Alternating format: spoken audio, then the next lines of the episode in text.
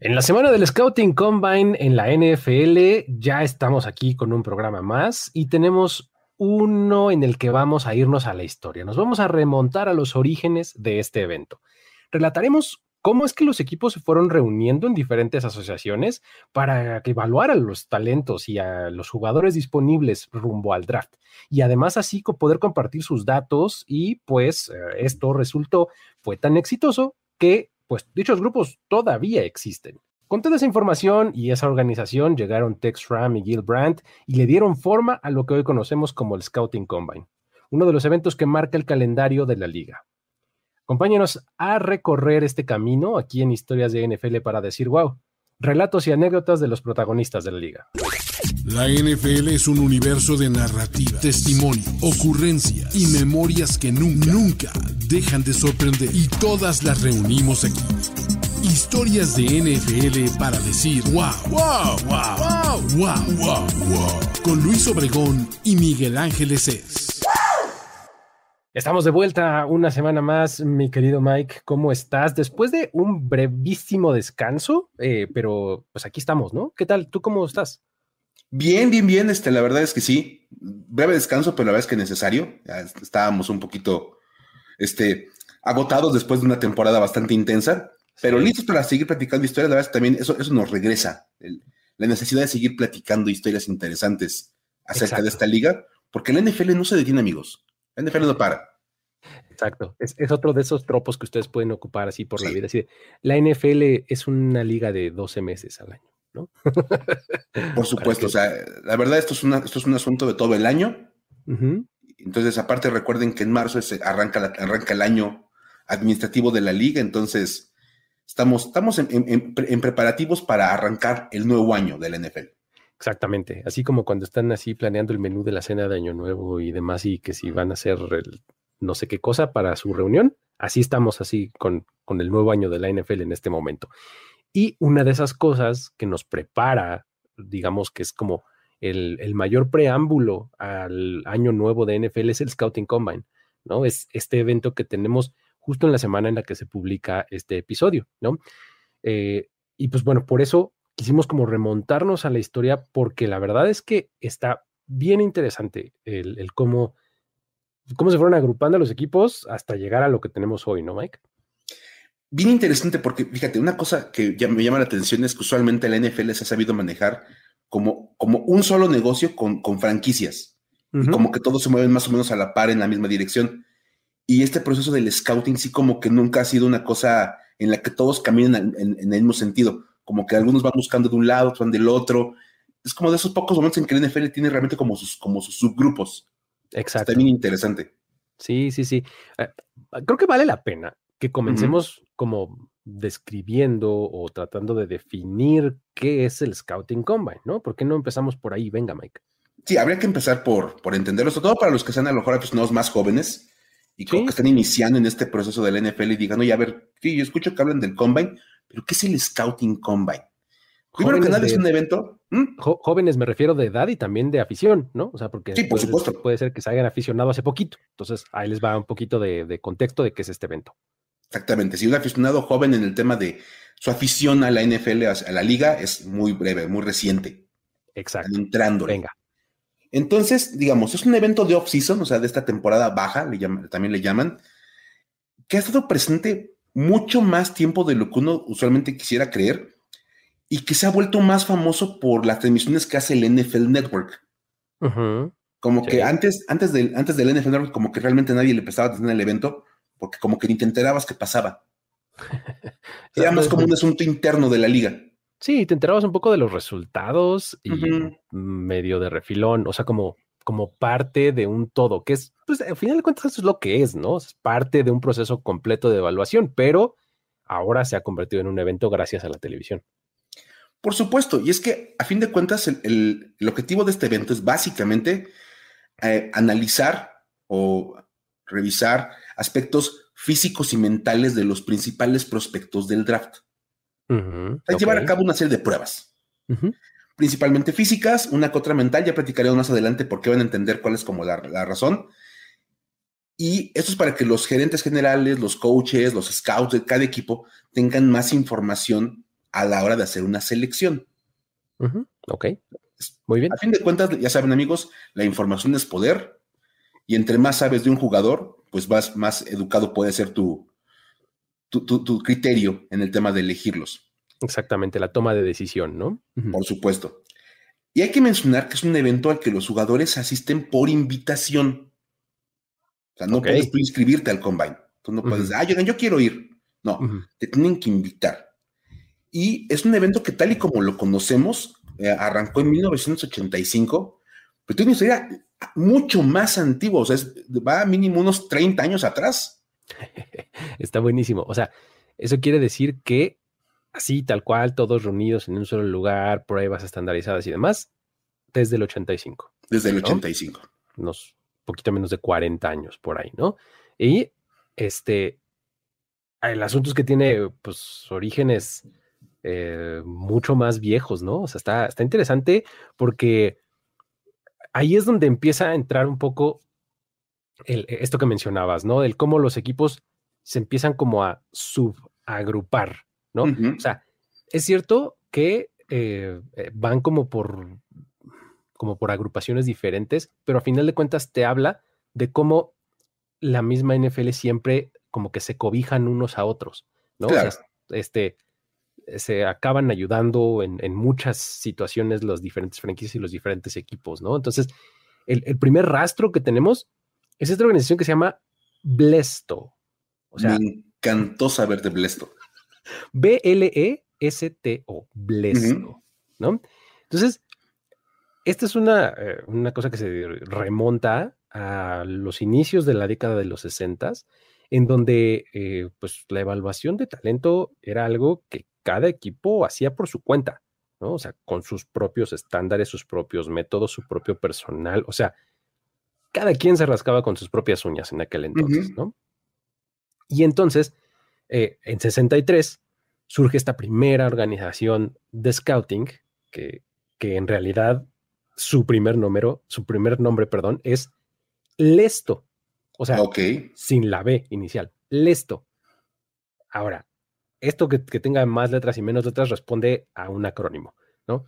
Eh, el nombre viene de Lions, Eagles, Steelers, Talent Organization, ¿no? Ok.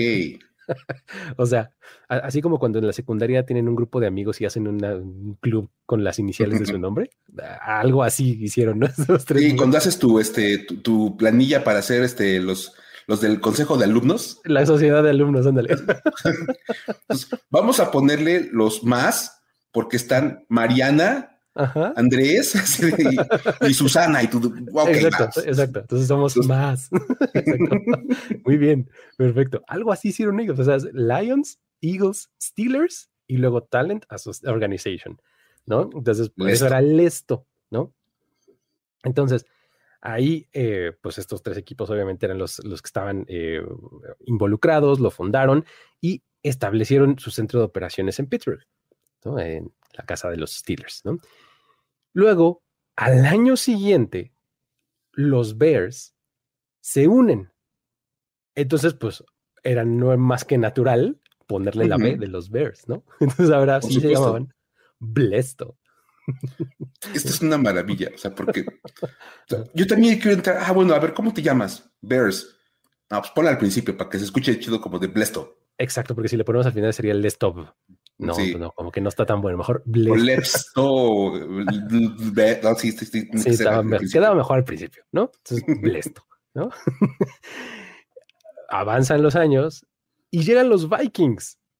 ¿no? Dios de mi vida. Entonces complica un poco las cosas, porque los Vikings, este, pues es otra consonante, y, híjole, está, ya, están ocupadas las vocales, ¿no? Entonces, sí, por este, supuesto. Híjole, entonces, ¿qué te parece si le ponemos un guion?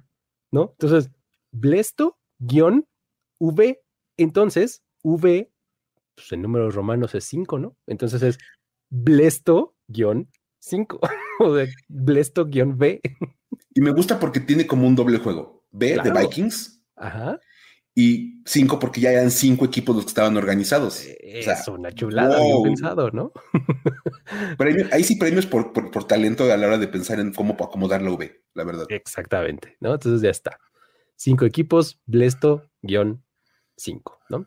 Y luego, en el 71, ahí vienen un poco más de complicaciones porque llegan los Bills, los Colts y los Dolphins a esta asociación. Entonces dices, válgame Dios, ahora dónde metemos tantas letras, ¿no? Y además tres consonantes, ¿no? B, C, D. Híjole. Pues, ¿qué te parece si como son tres, al cinco que ya teníamos le sumábamos tres? Entonces ya es ocho, o sea, V, I, I, I, ¿no? Pues es que la I es de esta, esta I de y los Bills, y los Colts, y los Porque, pues, oye, pues no sabemos cómo. y aparte ya queda el 8. Sí, sí. Pero bueno, ahí está. Blesto 8, ¿no? Blesto 8, ¿no? Ahora, esta organización ya después, pues, fue como que mucho más práctico conocerla ya nada más como Blesto, ¿no? Esto a pesar de que incluso eh, los Bears y los Eagles ya no formaban parte de ella. O sea, se acaban saliendo estos dos y entonces dicen, bueno, ya no somos ocho y pues ya somos este, nomás seis. En vez de quitarle dos palitos, ¿qué tal si lo dejamos nomás en Blesto? Aunque ya se ha ido la B, que eran los Bears, ¿no? Y la I, bueno, la E, la, E de Blesto, ¿no? Entonces, este, la dejaron como Blesto, a final de cuentas, ¿no? Y ya los comenzamos así. Sí, ya, ya estaba este, más eh, permeado el asunto, tan casi 10 años adelante de su fundación, y pues hay que añadir que actualmente esta organización todavía existe y sus oficinas principales están en Jacksonville, Florida, ¿no? Entonces, este es como el primer rastro que tenemos del Scouting Combine porque estos equipos como que se compartían su información, ¿no? Entonces, un poquito más adelante viene otra organización, ¿no, Mike? Sí, ahí surge la CEPO, así, o CIPO, que es la Central Eastern Personal Organization. Ok. Organización de personal del centro del este, donde se uh por el estilo, que se forma en 1964. Y ahí este, la fundaron los Colts, los Browns, los Packers y los Cardinals. Ok. Ahí al no haber vocales, pues no había manera de empezar a armar como sus acrónimos. Dijeron, no, mejor le ponemos un nombre más fácil y ya algo más sencillo. Curiosamente, bueno, un par de años después se unen Falcons, Giants y Redskins.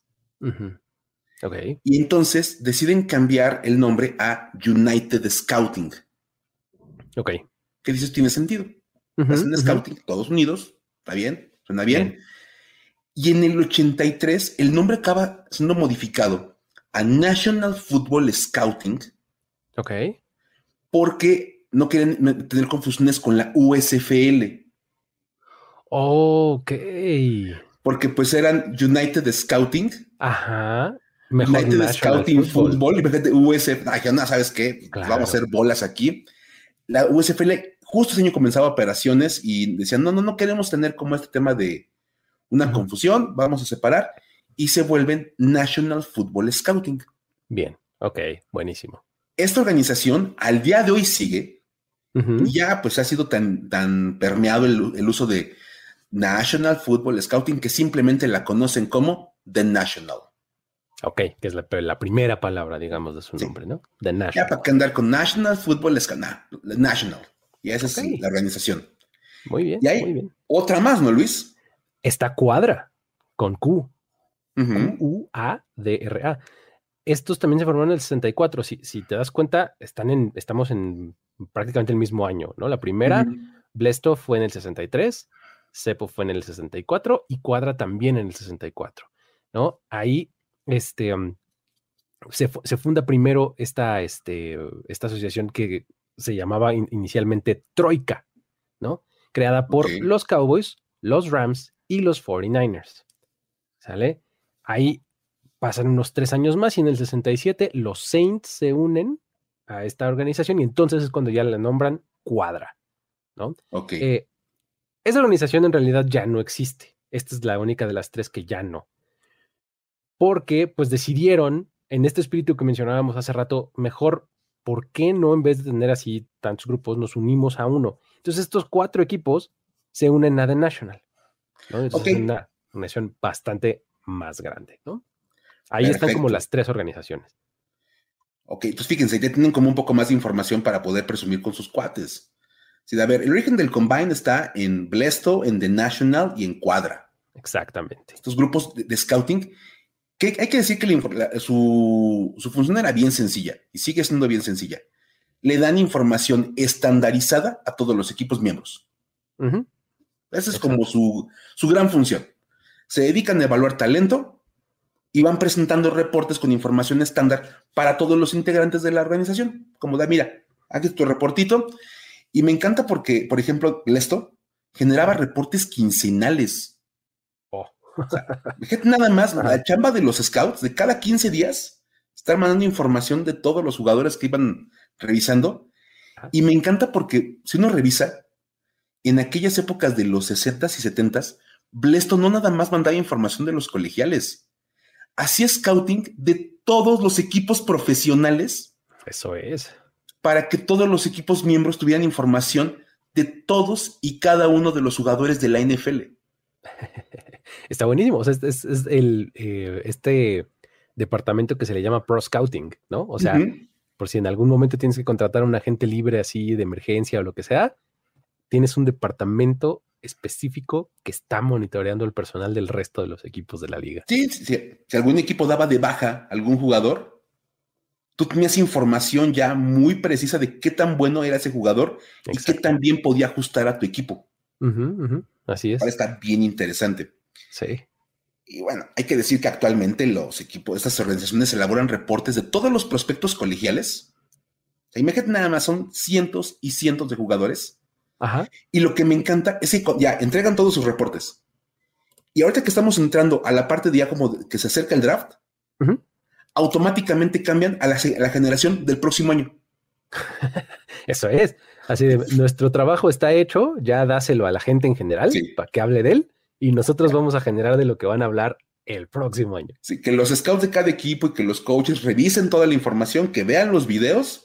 Empezamos con la siguiente generación a sacar toda la información. Entonces está bien impresionante. O sea, de verdad es que es un trabajo literalmente de todo el año. Sí, tal cual.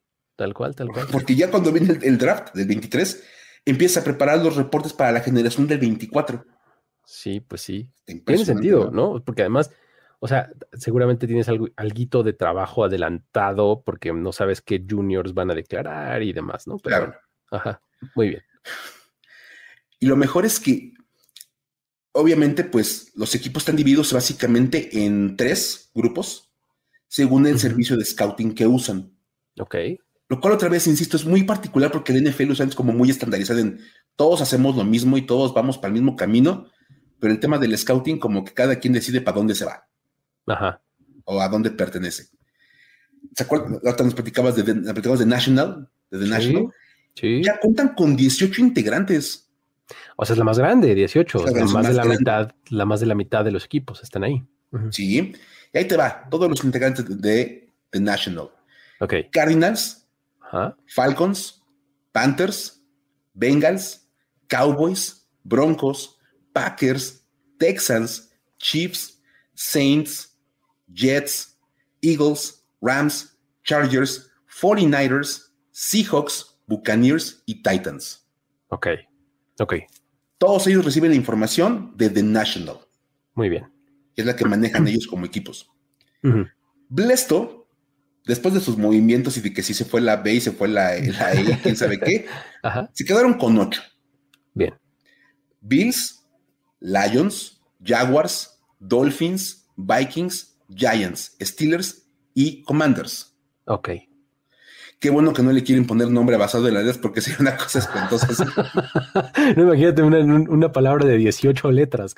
sí, Aparte con puras, casi puras consonantes porque sí, exacto. Pues, básicamente creo que nada más los Eagles tienen una, una, vocal para empezar, entonces está medio, difícil. Sí. Sería como una palabra así como en islandés o algo así. Ándale.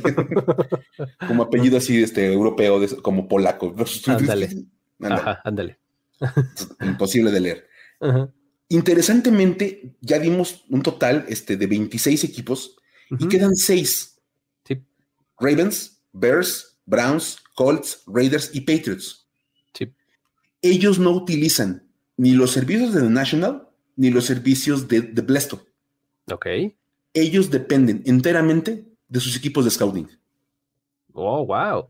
O sea, muy este libre pensadores, ¿no? O sea, muy, muy, muy de, o sea, tal cual su propio equipo y órale, ¿ok? Para eso les pagamos. O sea, la chamba es de ustedes y a ustedes les toca preparar los reportes de todo lo que queremos saber. ¿Y para qué vamos a andar pagando una membresía, algo que no necesitamos, porque ustedes lo pueden hacer? No inventen. O sea, la verdad es que sí, mis reportes para los equipos de scouting de esos seis equipos. Sí, sí. O sea, ¿para qué andamos pagando si ahí están los becarios? ¡Oh, no! ¿Cómo más o menos, más o menos. Aplican eso. Qué horror. Pero bueno, este, perfecto, pues así está. Entonces ahí tenemos los tres grupos actuales. Ahora, eh, dijimos que el Scouting Combine se remontaba a mediados de los 80, dijimos 85, ¿no? Más o menos. Ahora, 85 es como lo conocemos, pero hasta 1982 los equipos utilizaban la información de scouting que recibían y con eso invitaban a los prospectos que les interesaban a visitas en las instalaciones pues propias, ¿no? O sea, yo soy equipo A, me interesa fulano de tal, ven y aquí te hago las pruebas. Con la información que yo tengo de ti, que sé que mides tanto y pesas tanto y etcétera, ¿no? Más o menos así era como hasta 1982. Y ya de ahí, cada equipo pues hacía sus propias pruebas, este, tanto físicas como médicas, como todo lo que le interesaba saber, ya lo hacía cada equipo, ¿no? De manera particular. Ahora, el National Invitation Camp se hizo por primera vez en 1982. Esto pasó en Tampa Bay, Florida, ¿no? y el evento era organizado justamente por The National.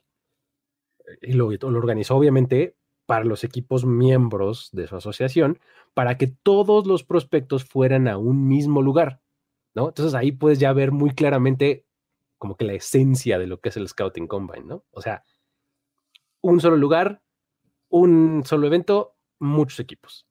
Sí. lo más sencillo. Ahora, estamos hablando de, The National, que es la más grande, no, no estaban todos. Esto pasó en el 82, ¿no? Y ahí, eh, el evento, insisto, lo organiza The National para que sus equipos vieran ahí a los prospectos, todos en el mismo lugar, y eh, de ahí los demás equipos crearon dos campamentos adicionales, ¿no? Ahí hay un problema ya. Porque entonces tienes como el campamento, como el combine de The National, pero aparte tienes los otros dos campamentos. Exacto. Híjole. Si eres un prospecto y se te empalman, ¿qué haces? ¿No? O si este, los de The National dicen que Bryce Young mide este, siete pies y los de, el otro cuadra dicen 6'11.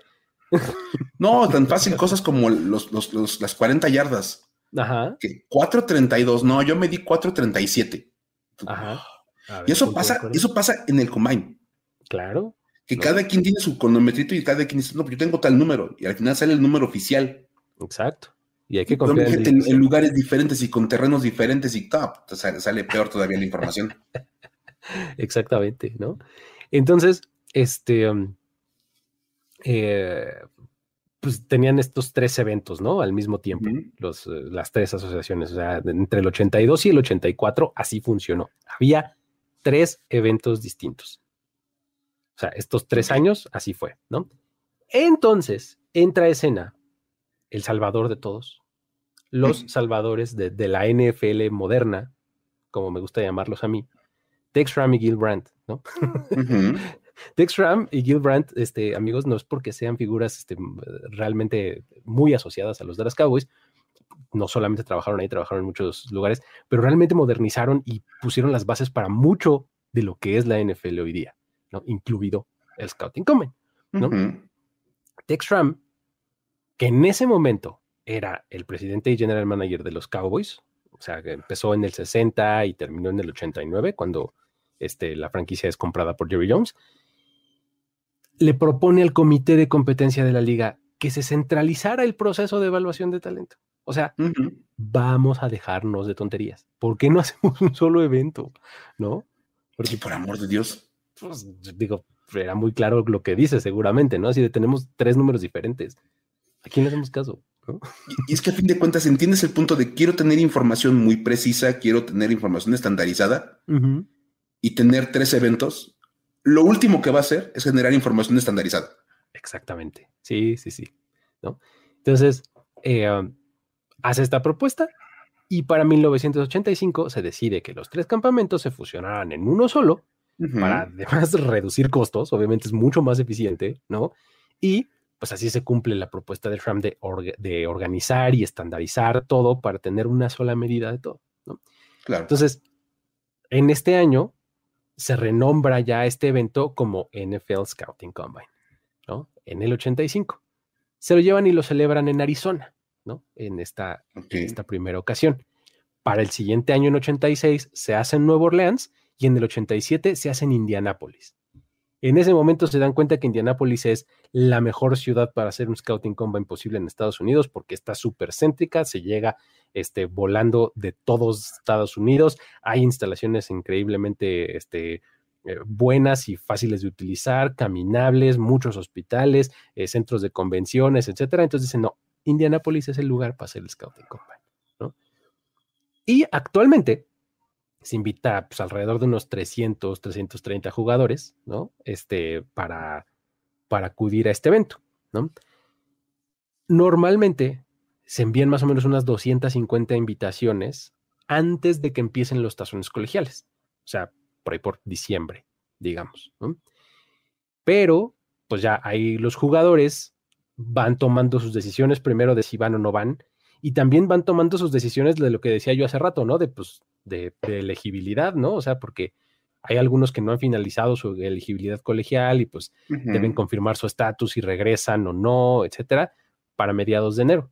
Y ya las invitaciones, pues totales, finales, este, se mandan ya este, a, una, a, una, como una totalidad, un universo más grande y solamente se, como que se, finaliza esta lista con una supermayoría de votación de un comité de selección.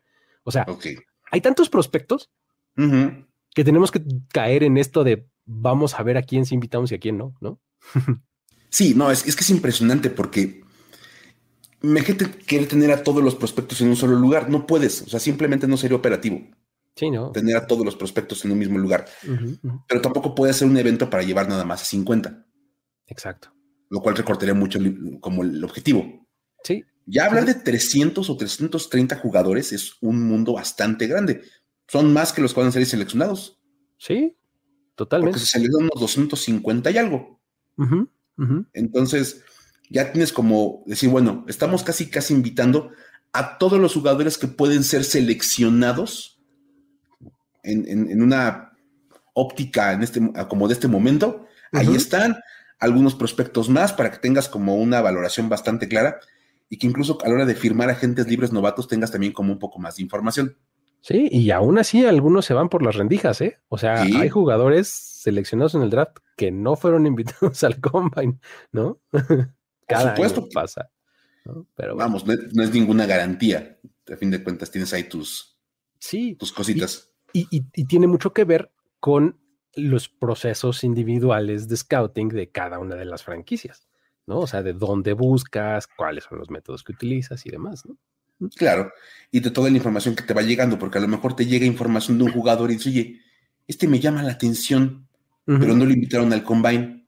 Bueno, pues entonces vas a tener que buscar por tu lado, ir a su Pro Day, porque aparte cada universidad arma su propio evento para presentar a sus jugadores, y de repente pasa, me acuerdo que cuando fue el de la Universidad de Florida hace un par de años, ahí metieron a Samis Reyes de, del, programa internacional. y terminó pegando unos brincos enormes, todo el mundo, wow, ¿y este chavo quién es? Entonces, de repente ibas como a ver a algunos jugadores y acabaste volteando a ver a alguien que no estaba ni proyectado en, el panorama general. Entonces. Claro. Y, tiene mucho que ver con el siguiente personaje que vamos a mencionar, que ya se los mencioné nada más de nombre, que es Gil Brandt, que es justamente innovando en estas, eh, eh, en estas formas de scoutear, ¿no, Mike?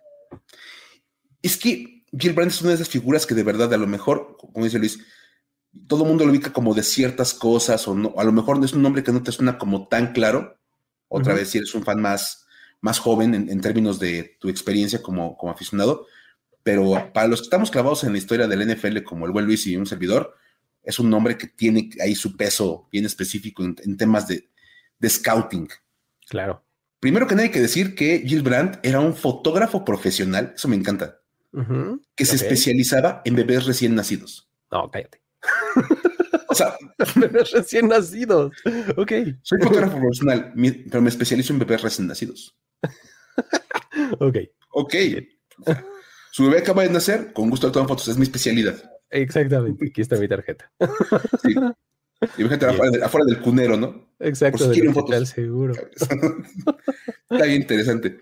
También me encanta porque además de hacer ese trabajo, yo creo que, bueno, pues, los bebés recién nacidos no salían muy tarde a, tomarse fotos. Entonces, como que por las tardes, pues se dedicaba a hacer otra cosa y era, y era scout de medio tiempo con los Rams. Ok, ok. Ajá, bien.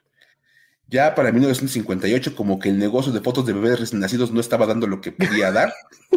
se dio cuenta de que eso de que su tarjeta de un lado dijera Scout eh, de la NFL y del otro lado se fotografían recién nacidos. no, como que no estaba fácil. No, no estaba como muy interesante. Ok. Lo acabaron firmando de tiempo completo los San Francisco 49ers. Ya. Muy bien. Ok. Migró al mundo de la NFL totalmente, dejó su cámara de lado y se dedicó a trabajar como scout. Okay. Para 1960 fue contratado por la recién nacida franquicia de los Dallas Cowboys para que fuera su jefe de scouting. Ok. Esto porque, pues, Gilbrand conoció a Texas Cram cuando los dos trabajaban para los Rams. Efectivamente, oh, bien, bien, bien. Ahí viene como este, este, este, contacto. A fin de cuentas, vamos a ser sinceros, la NFL es de contactos. Totalmente, es un negocio de personas. Entonces, si tú conociste a alguien, oye, mira, este chavo estaba de scout y me cayó re bien. Ahora que yo, ahora que yo soy el gerente general de este, nuevo equipo, me lo traigo para mi departamento de scouting. Exactamente. Ahí está, ahí vas armando tu equipo. Y hay que decir que la verdad fue una, de las grandes decisiones que tomó Texas Crime en su vida, tomó muchas muy buenas, pero llevarse a Gil Brandt, creo que fue también de las más acertadas porque, oye, ¿qué cantidad de cosas propuso Jill Brandt para el tema de la evaluación de talentos? Que hablamos, fíjense, de principios de los 60. Sí. Al día de hoy se siguen utilizando esos mismos métodos de Jill Brandt. O sea, casi, o sea, 65 años casi después. Sí. Se sigue trabajando de la misma manera que él propuso. Imagínense nada más. Y sobre todo en una, en una era en donde hay muchísima innovación. O sea, en los últimos cinco años ha cambiado mucho la forma en la que se evalúan con tecnología y con eh, demás, pero los principios básicos vienen de lo que propuso Gilbrand, ¿no? La base está ahí. Vamos, primero que nada, él dijo, ¿saben qué necesitamos para empezar? Un sistema de evaluación de prospectos. Ah, no, pues claro, ¿verdad? Oigan, ¿y cómo le vamos a hacer para evaluar a los prospectos? Exacto, pues creo que necesitamos un sistema. Necesitamos un sistema. O sea, es que de verdad, o sea, y, tú y yo lo hemos comentado en, otras en este, oportunidades de, este, este, programa en, la edición anterior, bueno, en la versión anterior del programa, el draft termina siendo casi, casi un arte. Sí, sí, sí. En el cual es mucho como de lo que ves, pero como tu sentimiento de es que este chavo como que de verdad a mí me dice que sí va a ser bueno nadie puede medir cuánto lo quieres, Mike. De verdad. nadie quiere medir, nadie puede medir este, tus ganas, ni, tu corazón, ¿no? y con ese argumento es muy difícil precisamente hacer un scouting perfecto. Claro. Por más que quieras. Entonces tienes que tener como ciertas cosas y, el dijo, ok. Pero, pero sería ideal tener por lo menos un sistema, ¿no? O sea, si de por Vamos sí a es partir difícil. De algo. Exactamente, ¿no? Tengamos mínimo un orden inicial. Otra cosa que él propuso, fíjate nada más en los 60 era el utilizar computadoras para realizar a cabo esas evaluaciones. Ok. Muy bien. Lo cual me, llama mucho en los 60 cuando realmente no era como tan apegado el tema de las computadoras. Sí, no. Pero pues, Gilbrand dijo, a ver, vamos a establecer qué parámetros vamos a evaluar. Queremos saber del jugador. Y le vamos a dar valores medibles. O sea, muchachos, vamos a meterle matemáticas al asunto. Exactamente. Todo se puede interpretar con números de acuerdo con la película de este Pi el orden del caos. Si no lo han visto, vean. Exactamente. y entonces, básicamente eso es lo que hacía. Él establecía un número que expresaba la habilidad del jugador. Ok. Entonces, ya no era nada más como de corre bien rápido. No. sí, ¿qué significa? Sí, o sea, no me digas corre muy rápido. Ajá. Dime, eh, ok, en, nuestro, en nuestra escala de evaluación, ¿cuánto da? Nueve. Oh, no inventes, o sea, nueve de diez, wow. Sí, eso, o por lo menos dime, alcanzó tal velocidad, tantos metros por segundo, tantos kilómetros por hora, o recorrió tal distancia en tantos segundos. Ah, eso es mucho más tangible. Gracias, exactamente. O sea, ya dame un número que yo pueda interpretar. Y la computadora tomaba en cuenta esos datos y ya generaba un reporte. Muy bien. Entonces dices, ok, muchas gracias. Ahora, una cosa bien interesante que él hizo y que, bueno, ahora mucha gente se la atribuye a Bill Belichick, pero fíjense nada más, esto viene de mucho más atrás, el andar buscando prospectos en otros deportes. Exacto. Qué maravilla. No nada más jugadores de fútbol americano de, universidad. Andaba viendo, por ejemplo, dicen que andaba siempre como en, el torneo del NCAA, del básquetbol. Ok, sí, sí. Como para ver a los jugadores de básquetbol. Andaban viendo, ya sabes, como que de otros, otros atletas, como de, la parte de track and field, el atletismo puro. Y por ejemplo, nada más encontró a un tal, a lo mejor lo ubiques Luis, un Bob Hayes. Sí, claro. Imagínate, pues de por sí el tipo ya era celebridad, ¿no? O sea, este, pues medallista olímpico, ¿no? Bob Hayes. Se encontró a Bob Hayes como de, oye, pues sus parámetros dan para que lo pudiéramos utilizar para el fútbol americano. Y mira nada más, vámonos a lo que va. Otra cosa bien interesante, buscar prospectos fuera de Estados Unidos y de Canadá. Lo cual hoy día, en este mundo tan globalizado y tan como que, que es uno solo, en aquel entonces era así que te volaba los sesos, ¿no? ¿Cómo que te vas a ir a otro país que no es Canadá a buscar talento, ¿no? Como que no era concebible. No, y por ejemplo, el pateador Tony Fritsch fue encontrado en una gira europea. Imagínate en Europa, no, hombre, ya parece que ibas a estar buscando talento en Europa. Pero, por ejemplo, lo comentamos con el caso de Sammy Reyes. Actualmente la NFL ya tiene un programa de que se dedica a identificar el talento a nivel global? Es justo a lo que me refería. Hoy día ya está súper sofisticado, pero ¿cuál es la base? Que alguien dijo, oigan, el mundo es más grande que Estados Unidos. y ese alguien fue Gilbrand, ¿no? y hemos platicado, por ejemplo, el caso de Jordan Mailata. Uf, claro. Que así llega al NFL en este, en este programa de búsqueda de talentos extranjeros y termina siendo liniero ofensivo titular en un par de Super Bowls con los Eagles y, güey. Claro. Porque lo buscaron fuera de los Estados Unidos, que fue una idea que tuvo Gil Brandt. Exacto. Y por ahí tuvo otras más, ¿no, este Luis?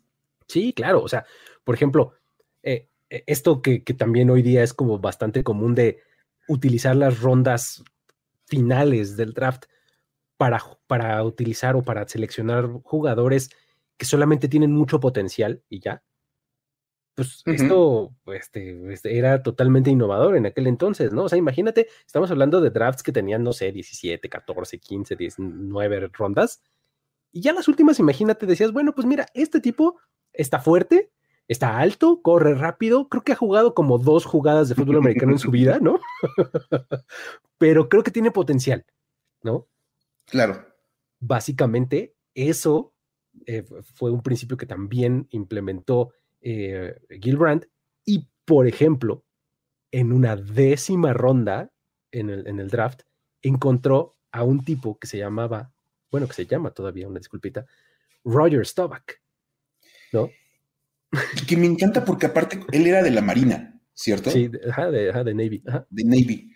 Y entonces también sabes que terminando la, carrera, la carrera universitaria tienes que hacer un servicio militar y te tienes que ir les no, no inventes, o sea, pues ¿cómo lo, cómo lo voy a seleccionar en el 64 para ver si puede jugar conmigo en el 66 o 67?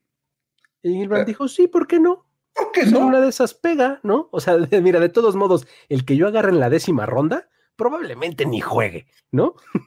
Entonces, estamos básicamente, pues, como en, la clásica de el no ya lo tengo. Exacto, ¿no? Entonces, pues dijo, voy a tomarlo. Es talentoso, regresa de su interinato, o bueno, de su servicio, pues, en, en la Marina, y pues se convierte en toda una superestrella, ¿no? Mismo caso que Herschel Walker, por ejemplo, también, ¿no? por supuesto. Y, que vamos, Herschel Walker nada más termina siendo la pieza angular para que después Jimmy Johnson arme todo un equipo a base de un cambio. Exactamente, ¿no? Está impresionante. Con, este mismo principio de, pues son jugadores con potencial, probablemente no les voy a tener al principio o, este, o sea, por la razón que sea, como decías, porque no van a estar disponibles, porque ni saben jugar, solamente son atletas así en bruto, ¿no? Pero le estoy apostando al futuro, ¿no?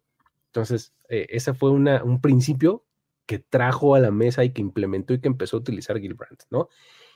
También fue el primero en utilizar pruebas psicológicas para identificar las características de personalidad, ¿no? para hacer una, evaluación más integral del jugador como persona, no nada más como deportista. Me encanta porque dices, o sea, me estás diciendo que antes de Gilbrandt el tema de la personalidad no se tomaba en cuenta. Cero. No, pues, no, nada. Imagínate la NFL actual sin tomar en cuenta los temas de personalidad. No, imagínate. La de bandazos que te llevarías como equipos, de verdad. o sea, si, de, de, por sí hay casos, ¿no? Sí, o sea, con todo y lo que se hace, terminas lidiando con los Antonio Browns del mundo. Y con los Johnny Manciels y, demás, ¿no? Por supuesto, no, no, no, de verdad, o sea, es, impresionante. O sea, que antes no, se pensara como. Y bueno, hay que decir que el tema de la evaluación psicológica de las cuestiones mentales siempre ha sido como muy tabú y sigue siendo muy tabú al día de hoy. Entonces, sí. hay que abrir esa conversación. Exacto, es que justamente el asunto es, es lo, que te decía, o sea, creo que llevas la conversación a estos muchachos son personas, a final de cuentas, que tienen mucha mayor complejidad que solamente ponerse utilería y lanzar o correr con un balón, ¿no? Este, pues, están lidiando con muchas más cosas que probablemente tengan que resolver antes de ponerse a jugar deporte. Y, déjate de ponerte a jugar, de decir, le vamos a poner en la, en la cuenta de banco 30, 40, 50, 60 millones de dólares. Exacto, cuando probablemente nunca en su vida habían visto ni la décima parte de esa cantidad junta, ¿no? Sí. Entonces, pues sí, es, una cosa eh, importante, ¿no? Entonces, a final de cuentas, con todo esto, Texram y Gilbrand fueron dos personajes que en combinación nos trajeron a la mesa lo que hoy conocemos como el NFL Scouting Combine, ¿no? Con sus refinaciones y con sus evoluciones y demás, pero las bases fueron sentadas por ellos dos a raíz de estas organizaciones que ya les mencionamos hace un momento, ¿no? Así está la historia del Scouting Combine. Padre, ¿no? Está bien interesante porque de verdad uno lo ve en el dedo como de, ah, pues, jugadores corriendo y saltando y levantando pesas y. ¿Cómo, le dicen? Este, las, eh, los olímpicos en ropa interior, ¿no? Sí, los olímpicos en shorts. los olímpicos en shorts. Y aparte me encanta que muchos, muchos coaches dicen, bueno, es que, es que en short todo el mundo se ve bien, porque pues corren mucho y, y, saltan muy alto. Y es más, al día de hoy, incluso he leído algunos artículos que muchos coaches no quieren ir ya como tan directo al combine, porque dicen, es que cada cuándo vas a ver a un tackle ofensivo correr 40 yardas en línea recta. sí. O sea, es como, ¿qué, información me va a dar esa prueba a mí? Exacto. Vamos, pues, no mucha, pero... Sí, así es. Digo, eh, es cuando tienes que como que poner todo en la balanza, ¿no? O sea, creo que el, Scouting Combine hoy, hoy día se ha convertido mucho más en lo que fue originalmente. O sea, es un lugar en donde centralizas todo y donde donde normalizas las circunstancias para obtener mediciones. ¿No? A todos los pones en un mismo lugar con un mismo equipo médico para ver sus pruebas de que si las rodillas, de que si los cuánto, que si sus órganos internos, o sea, cuántas veces hemos enterado última, en últimos años de jugadores que descubren padecimientos, ¿no? Este, que, que, los ponen en peligro, o sea, de, ay, mira, no sabía y tienes un soplo en el corazón, y ni el mismo jugador sabía, ¿no? Fue el caso de Jeremiah Augusto Kuramoa, ¿no? Este, Exactamente. Que le costó como tres rounds de draft en, el tema de la selección. Monte Sweat también tenía un tema cardíaco y le costó como 10 lugares en el draft. O sea, cosas así son las son para lo, que hoy día, en, en, épocas mucho más recientes, actuales incluso, para eso sirve el Scouting Combine, para las pruebas médicas, para que los ejecutivos tengan un primer contacto uno a uno con los jugadores, ¿no? Porque pues una cosa es ver su video, que es probablemente de donde generan su juicio de qué tan buenos o qué tan malos son para jugar, pero pues conocer a la persona, interactuar con, con cada uno de ellos, se da por primera vez en, estos, en estas instancias, ¿no? Entonces, un poco es más para eso que justamente así de, ay, a mí qué me importa si saltó 37 eh, o 39 pulgadas si vuelo, pues. Dices, nada más ya sé que brinca un poquito más que todos los demás. Exactamente. Te tengo esa información, que es un dato matemático, medible, válido, que deberé de conjuntar, como dices, con el eh, estudio de video, de todo lo que él hizo en el campo, que es como tu mejor información de cómo juega. Y ya si lo puedes entrevistar, pues ya tendrás un poco más de información sobre la personalidad. Yo recuerdo una, historia así, antes de que pasemos como a las que vamos a contar, que dicen que los Colts en su momento, allá en el 98, iban a seleccionar a Ryan Leaf. Oh, sí. Basándose en videos, basándose en videos, decían, no, viéndolo cómo lanza, vamos a, vamos a seleccionar a Ryan Leaf. No hay ninguna duda. O sea, de verdad. Y cuando llega y se sienta y platican con él, como dicen en inglés, voló la entrevista, pero la, reventó espantosamente porque llegó sin estar preparado, no, no conocía el libro de jugadas de los Colts que le habían mandado para que, lo, para que lo revisara y no tenía como ninguna idea como de, ah, sí, sí, le eché un ojito, pero pues no me acuerdo ahorita. Y salieron tan espantados los Colts de platicar con él en ese primer contacto y luego llega Peyton Manning, que ya tenía estudiadísimo el libro, que ya tenía todo perfectamente como ubicado. Dijo, me gusta tal paquete, me gusta tal cosa, me gusta tal filosofía. Y nada más les aviso, se van a arrepentir si no me seleccionan. Porque estoy listo para hacer su coreback. Dijeron, el chico lo quiere. Contrasta totalmente una cosa con la otra y acaban tomando Manning, ¿no? y pueden decir que le salió bastante bien la decisión. Así es. Entonces, eh, e-, es una de esas anécdotas bien interesantes que pues me gustaría hacer la transición ahora. Pónganos a las historias para decir, güey. Por supuesto. Historias para decir, güey. Tenemos un par, o sea, rescatamos un par, pero hay un montón. O sea, así echándome un clavadito, hay un montón de estas historias de, Scouting Combine. Eh, vamos a contar un par. Primero, está, me, gustaría eh, platicar las decisiones de Andrew Smith. Platícanos. Yo no, sé si se, yo no sé si se acuerdan de Andrew Smith, pero Andrew Smith era un prospecto rumbo al draft 2009. Él era un liniero ofensivo y se proyectaba como uno de los mejores de la clase. O sea, realmente era, estaba muy, muy bien valuado todo el mundo hablaba de qué tan bueno era jugando y demás, un gran manejo de pies y no sé cuántos, sabes, todos estos términos que se utilizan para evaluar linieros ofensivos, ¿no? Los, tenía todos. Sin embargo, las dudas surgieron cuando llegó al Scouting Combine y resulta que a la hora de que lo pesan, resulta que la báscula se va hasta 332 libras. No inventes. o sea, más de 150 kilos. O sea, vamos, los linieros ofensivos de NFL sí son gente muy grande y muy pesada, pero no a este nivel y mucho menos con la con el estilo de cuerpo que tenía Andrés Smith, porque hay jugadores que, están, digo, no tan, este, no tan en ese extremo de 150, pero sí están por ahí de las 135, 140 kilos pero con, pues con muy poca grasa. Y Andrew Smith no era el caso. Andrew Smith realmente se veía muy mal, ¿no? Entonces, eh, con esta circunstancia, pues bueno, ya todo el mundo así dice, ay, caray, ¿qué está pasando? Pero lo mejor viene cuando tomó la decisión de correr las 40 yardas sin playera. Dios de mi vida. Fue un espectáculo, eh, pero no por las razones correctas. Sí, utilizando la palabra espectáculo en un contexto muy diferente, sí, seguramente. Sí, este, mal, ¿no? Además, registró un tiempo de 5 segundos y 28, o 5, 5, este, sí, 5, 28, 5 segundos 28 centésimas. O sea, malísimo, muy mal, ¿no? Un liniero ofensivo tiene que estar por abajito de las 5. ¿no? Sí. Este, todo mal, ¿no? Y por si esto fuera poco, después de todo esto y así como que dijo, no, esto como que no, no es lo mío y siento como que todo el mundo me está viendo raro, ah, quién sabe por qué, ¿no? Este, decidió abandonar el combine antes de que terminara. Así dijo, eh, yo creo que mejor ya me voy.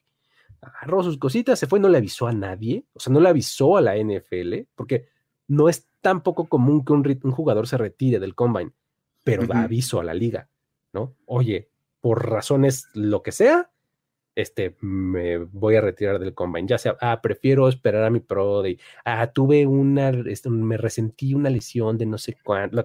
Inventan el pretexto que sea, pero avisan. Andrew Smith no dijo nada y se fue. Así, de la nada. Aplica la gente y se marchó y a su, a su barca le llamó tal libertad. Cual, y a su barca le llamó tal cual, así. y ¿No? se marchó.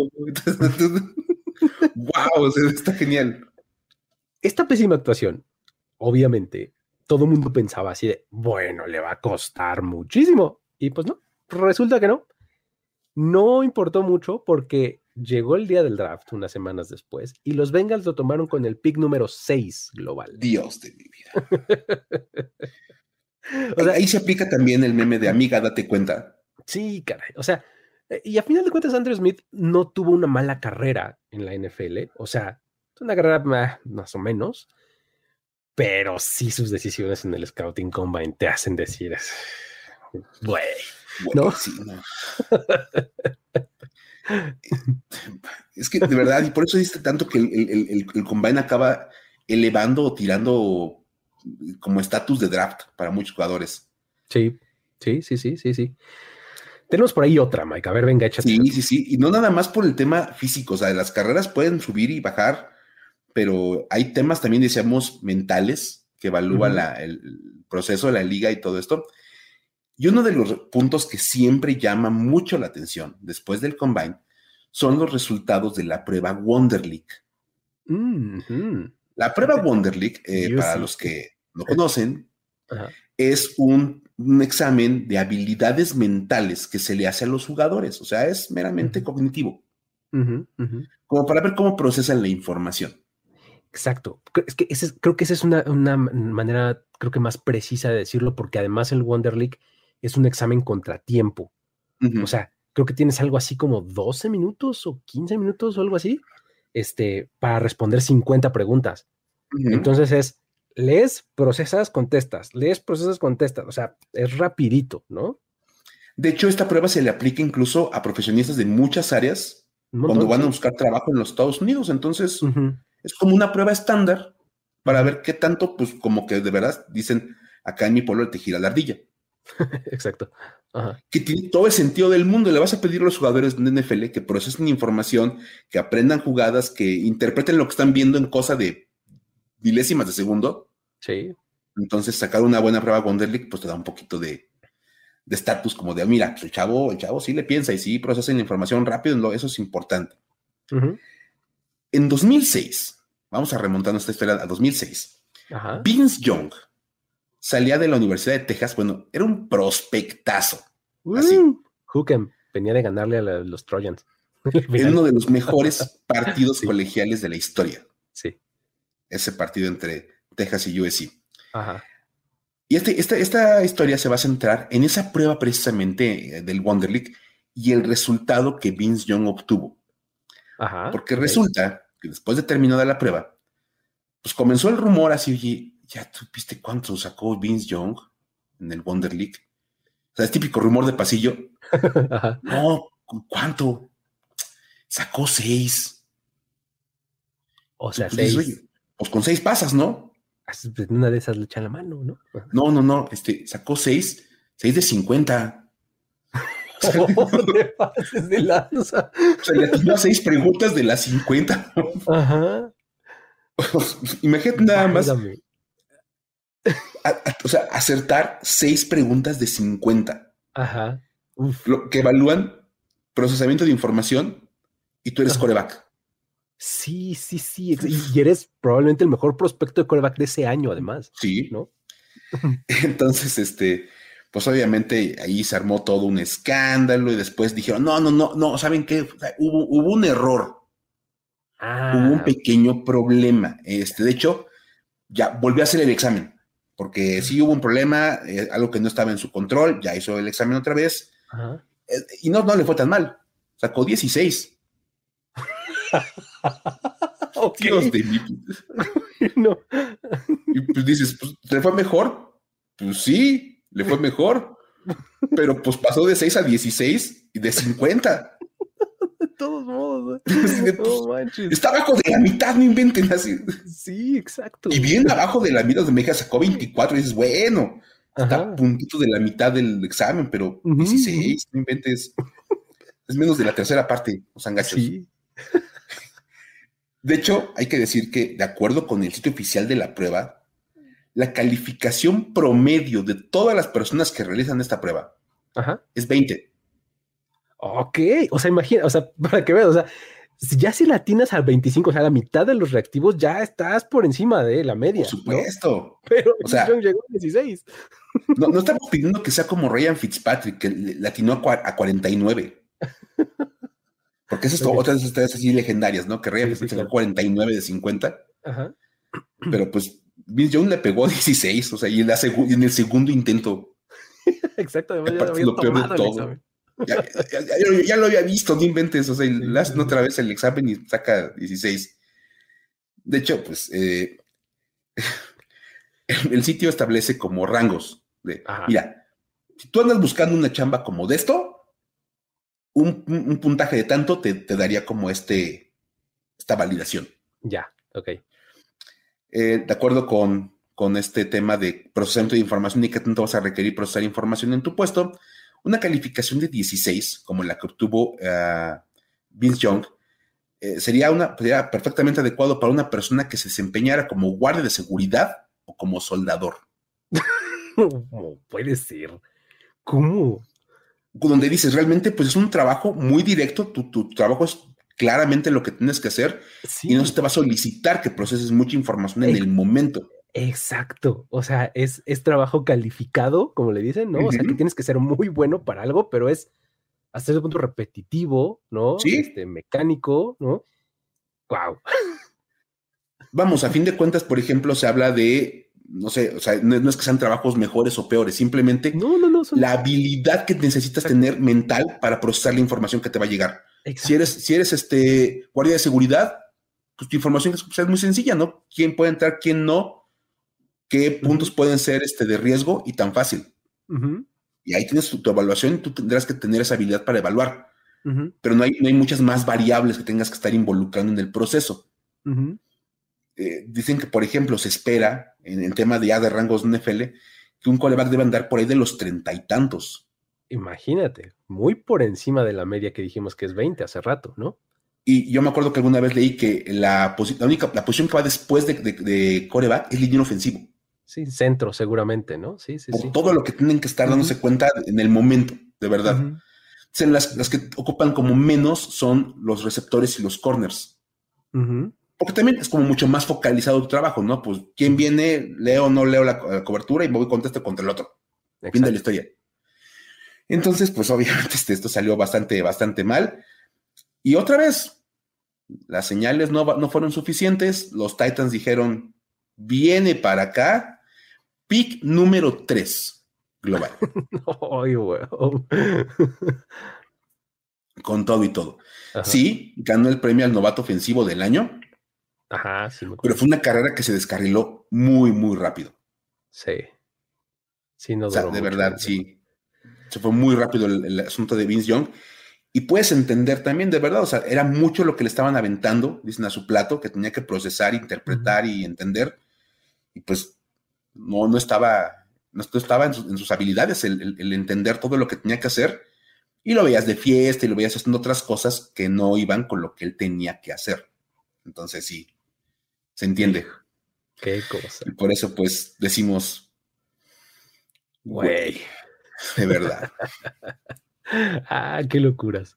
Pues bueno, ahí están estas pequeñas dos historias de eh, Combine anécdotas y además cómo fue evolucionando a partir de que los equipos se pusieron de acuerdo para compartirse la información y terminamos en este evento televisivo que tendremos durante esta semana. ¿no? Eh, con eso nos despedimos. Muchísimas gracias, Mike, por, por haber estado por acá, por haber contado buenas historias y pues nos vemos la próxima semana, ¿no? Estaremos aquí listos para contar más historias y ya saben que llegamos a nuestro momento cumbre donde más brillamos. Ajá. Que es cuando podemos platicar historias como bien, bien históricas. Entonces van a ver que les vamos a inventar algo bastante, bastante bueno. Sí, efectivamente. Entonces, este, si ustedes tienen algún tema que quisieran que tocáramos, una historia que les llamó la atención, que se encontraron por ahí, échenosla, arroba el buen Luigi, arroba F-escopeta. Ahí es la mejor forma para contactarnos y acercarnos a estas historias que aquí podemos desgranar y enmarcar, padre, para que este, sean eh, conocimiento de todos. ¿Sale? Con eso nos despedimos. Nos vemos la próxima. Bye bye. Esto fue Historias de NFL para decir wow, wow, wow, wow, wow, wow, Los relatos y anécdotas de los protagonistas de la liga directo a tus oídos. Con Luis Obregón y Miguel Ángel S. Voz en off, Antonio Sempe. Una producción de primero y diez.